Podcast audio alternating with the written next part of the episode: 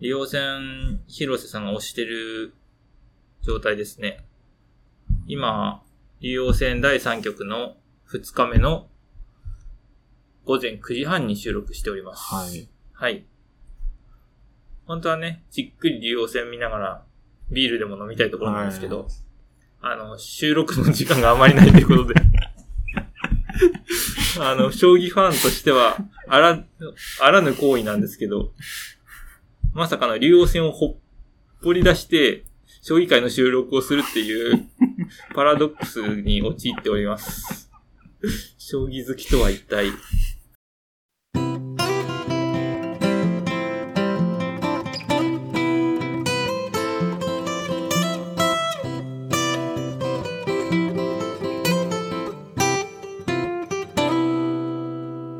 細かいこと言っていいですか？最近思うこととして、なんか将棋を上達していくにつれて、将棋の楽しみ方がちょっと変わってきたなっていうのがあって、なんていうか、その、ストーリーとしての寄付っていうのがうん。あるなっていうのは思ってたんですね。はあ。今まで漠然と将棋ウォーズでうん。指して、勝った、負けたの世界だけじゃなくて、その、行って行ってここでこういう分岐があるんだとか、そういうのが、まあか、存在するというか、あそういう道筋があるんだなっていうのがようやく分かってきたっていう感覚にちょっと変わってきたなっていうのがあって。で、なんでそう思ったかはっていうところがあるんですけど、この間、竜王戦の第2局の解説動画を見たんですよ。で、対局者が藤井竜王とえ。え広瀬八段。で、解説が木村和樹九段とえ。ええ。本田さゆり女優三段はあ。が解説してて、えで、これがまあわかりやすいんですよ。え。はいはい。ご覧になりました？その組み合わせの時は見てなかったかもしれないです。見てなかったか。まあ、ちょっと一例出すと、どういうふうにわかりやすかったかっていうとえ、え。ちょっと細かい話になってしまうんですけど、え例えば、まあ一番最初で、その曲の一番最初でねえ。、うん。角換わりするんですけど、うん。まあ先手が77に角上がって、まああれですね。まず1個上がるやつですね。1個上がって、で、銀も1個上がるじゃないですか。角換わりするときって。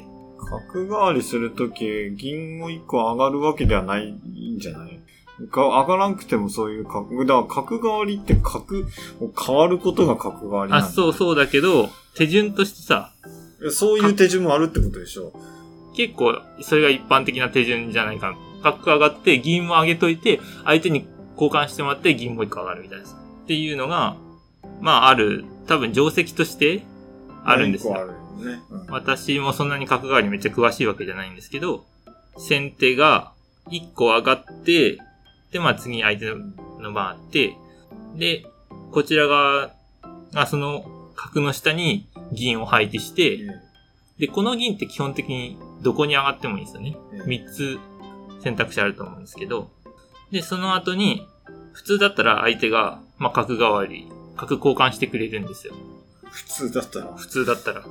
普通だったら角交換してくれるんですよ。ごめんなさい、あの、原稿あるかもしれないですけど、はいはい。あの、よくある、そういう手順でやると、うんうん角を一個上がった瞬間に角換わりしてくる人がいるんですけど、順当に桂を飛ぶっていう、そうね。そのパターンは、あるんじゃないですか。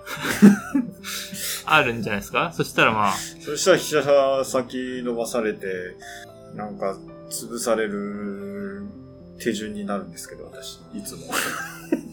でも、それ、うーん、気をつけてください。それはだ、からそれが嫌なので、はいはい。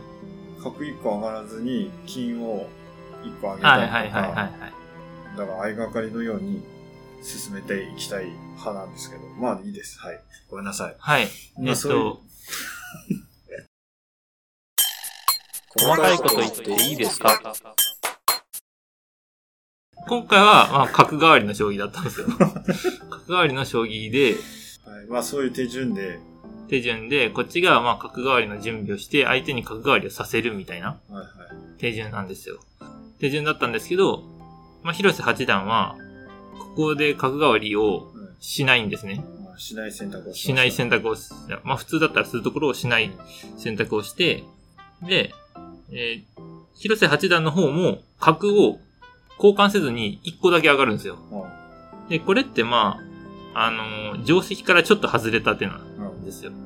定石からちょっと外れた手で、まああんまり見ない形なんですね。うんで、その時に木村九段が解説してくださったのが、まあその普通角換わりするときって、さっき言ったように、先手の銀ってどこに上がっても一緒じゃないですか。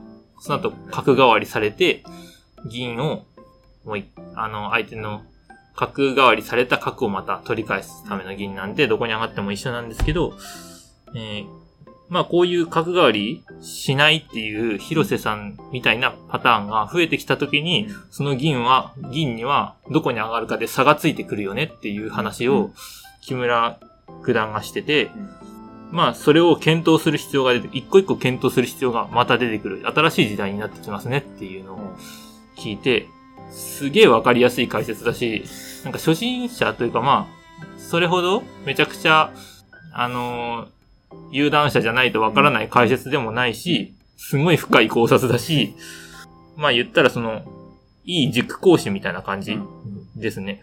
まあ私の目にはとっても魅力的に映ったんですよね。で、まあ、えーっと、それってやっぱ将棋の戦法のバックグラウンドをうん。知ってるというかう、ん。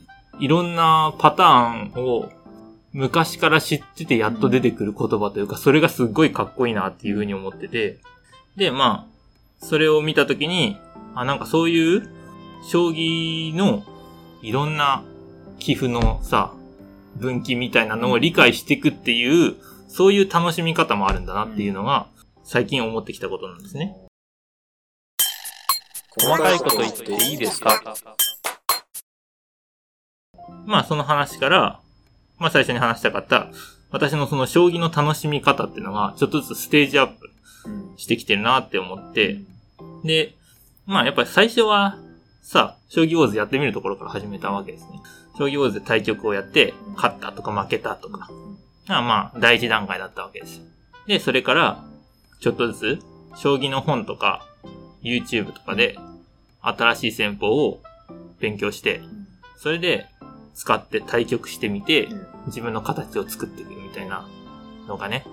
でもその段階だとまだその相手との対応とかじゃなくて自分のやりたいことをやろうとしてるだけみたいなとこあるんですよね。とか、まあ詰め将棋を解いてみたり。っていうところが、まあ自分の中の第二段階というか、ステージがね、ちょっとずつ上がってきたなって思ってて、で、今回その、木村九段の解説を聞いて、やっぱりかっこいいなと思って、将棋の相手との対応も含めてのこの分岐を一個一個理解していくというか、ところで、ちょっとステージアップしてきたなって思ってるんですよね。はい。はい。楽しみ方がちょっと変化してきたね変化してきたうん若干ちょっと見る将に近づいてる部分あるんですかね、やっぱりね。なるほどね。うん。解説の動画とか見てると、やっぱりこの最善手みたいな、そういう解説が結構多いじゃないでうんうんすか。うんだから、あのこれが、まあ、定石としてはとか、これが AI では最善手だとか、うん。そうじゃなくって、なんかこう、意味というかうん。、そうですね。打つ意味の持たせる解説というか、そうそうそうそうそうそう。その最善手っていうなんか機械的な、なんでそれが最善手なのかみたいなところをあー確かに。解説してくれるっていうのは、やっぱりトップ棋士ならではじゃないかなと思うんですけどね。正解だけじゃなくて、うん理由というか、そう。人間らしいええ部分を持たせてるってことですよね。ええ。うん。確かに、そういう見方もできますね。細かいこと言っていいですか？今の竜王戦の解説、木村九段の話を聞いてて、印象としては、うん。まあ、将棋とずっと生きてきていて、いろんな棋譜を見てきてるう人みたいに映ったわけですよね。うんで、まあ実際にその通りだと思っていて、うん。なんかちょっと別の例え方をするなら、なんかすっごい古い時からう、ん。その地元の町に住んでて、うん。その町でどういう小道とかがあったりとかするかを全部知ってたりとか、古いお店を知ってるとかう。ん。で、なおかつ、新しい建物とかが建設されてったら、それも少しずつ自分の中に取り入れていくみたいな。そういうのに例えられるような気がしてるんですよね。はだから、要するにその将棋のいろんな分岐があ。る町に住んでて、ここを曲がったら何があるっていうのが分かってるような感覚に多分、その木村さんとかベテランの方ってなってるんじゃないかなっていうのがあって、そう考えたらめちゃくちゃ面白いなと思って、はで、なんかその、新しい戦法が出てくるって言ったら、まあその人にとったら街に新しい道ができたよ。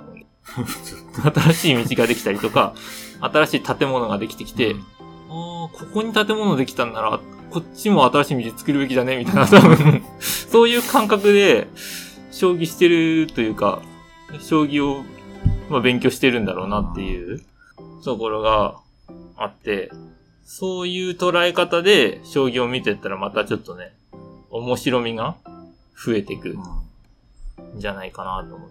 まあ、だからあれですね、その、今 AI とかが新しい戦法とかを生み出してきたら、まあ現実世界で例えたらまあ、街の再開発的な、まあ AI だから、うん、3D プリンターとかでガッて作るイメージなんですかね。いや、でもその設計図は人間作ってるじゃないですか。ああ、なるほど。じゃあまだちょっと、例え方が難しいですけど。いや、まあそうだね。だから人間の、だからその AI がその土地とかそのデザイン、だからその思考というか、こういうものが欲しいなって思い浮かべて、じゃあ人間がね、はいはい。人間がこれ欲しいなとか、ああいう風に作って欲しいなって思って、AI にそのワードだけ打ち込んだら、AI が最善策をこ提示してくれてう、で、こう、作るみたいな。うんうんうんうん。AI が作ってくれるみたいな。まあそうですね。あの、将棋でも、まずは AI に寄付読ま、読み込ませないと計算してくれないんで、うんそれと似てるかもしれないですね。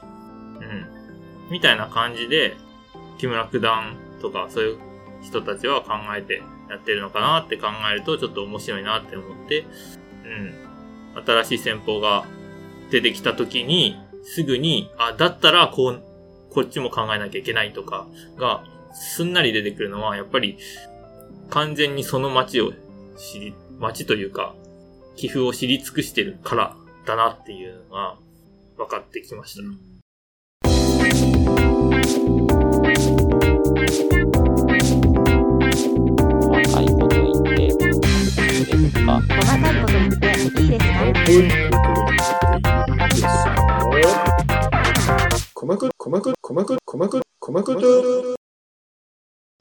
今回は、ちょっと、将棋を勉強していくときに、えー楽しみ方がちょっとずつ増えていって、うん新しい感覚で将棋楽しめるようになってきましたっていうお話でした。なんか、将棋っぽいね。ぽい。ぽい将棋界っぽいね。将棋界っぽいでしょ。将棋界っぽい。こういうのをやりたいんですよ。今までの、ちょっと邪道な将棋界でしたから、えなんか新しい駒作ってみたりしてましたからそ。れはちょっとまずいです。まずいっす。まずい回ひどいで。ですす。ひどい回もありましたけど。ははいい。いやまあ、あの、ワンランク上の楽しみ方ができるようになってきた。できるようになってきた。っていうことですね。どんどん見たいですよね。竜王戦とか名人戦とか。ね。時間に余裕があれば、余裕があればっていうか、今もやってるんですよ。今リアルタイムでやってるはずなのに私たちラジオを撮ってますけど。はい。はい。ということで。ということでね。はいはい。えーっと、本番組では Google フォーム、Twitter でお便りの方を募集しております。概要欄に記載の URL から、えー今回の番組の感想など、どしどし応募してください。はい。では、ということで、今回はこの辺で、はい。バイバーイ。